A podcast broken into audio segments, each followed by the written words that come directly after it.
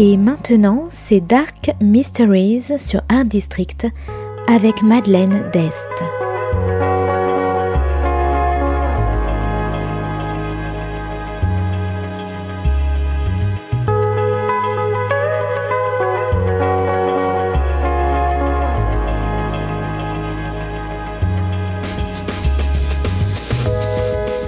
Welcome to Dark Mysteries, a book review show devoted to crime, mystery thrillers, and the dark side of human nature.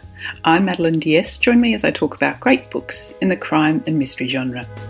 Today's book is The Blinds by Adam Sternbergh, published by Faber and Faber in 2017. Today's book is all about memory, seclusion, and revenge.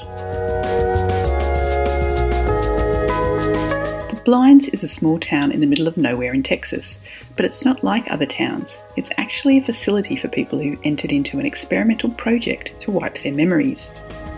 In the Blinds, the residents are given a second chance and a new identity and freedom from their memories, whether they committed a serious crime or witnessed one.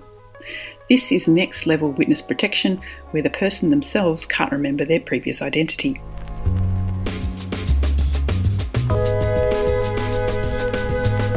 There are three rules to the blinds no visitors, no contact, and no return. No one can visit them, there's no internet or mail or contacting the outside world, and if someone chooses to leave, or the residents are there voluntarily, they cannot return to the blinds. Sheriff Cal Cooper has looked after the blinds for eight years, eight non eventful years up to now. But a few weeks earlier there was a suicide, and now one of the residents has been murdered in the bar. And for the first time in his tenure, Cooper has to start an investigation, and the seriousness of the crimes brings outsiders to the blinds. Has the experimental treatment failed? Have people started to remember who they are and what they did? Or has someone from the outside world found out about the blinds and come to take revenge? Whatever the truth, the quiet life in the blinds is suddenly all going to change.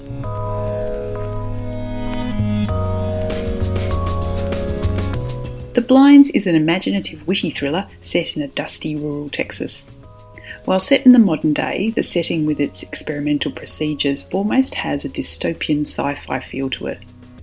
The people of the town go about their everyday lives in a kind of jail, which they can leave at any time, but without any memory of their life before, the residents are as helpless as babies. There's one exception, Fran, by the way, all the residents have to take on a new name on entering, picking a movie star name or a vice president name from a list. When Fran entered the blinds, she was pregnant, but no one knew. One of the original entrants, she gave birth and has raised her son in the blinds for eight years, but the time has come for her to leave for his sake. And at the same time, she begins to have strange recollections. Is her memory coming back to her as well?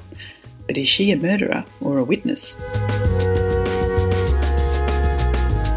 After eight years of playing a sheriff, his sheriff star is made of tin and he wishes he had a proper hat, Cooper suddenly has to be a proper lawman. And he's not without his own demons, which taint the way he views the investigation. Not only does Cooper have to deal with the residents and the outside judiciary, he has a new annoyingly eager deputy who second guesses his every move.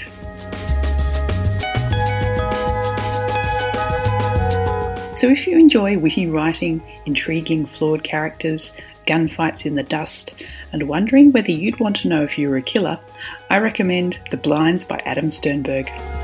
Thanks for listening to Dark Mysteries. If you have any feedback or want to say hello, you can contact me at Art District Radio by email at mde at artdistrict-radio.com. Or if you'd like to listen to past reviews, please go to artdistrictradio.com forward slash podcasts. And until next time, happy reading.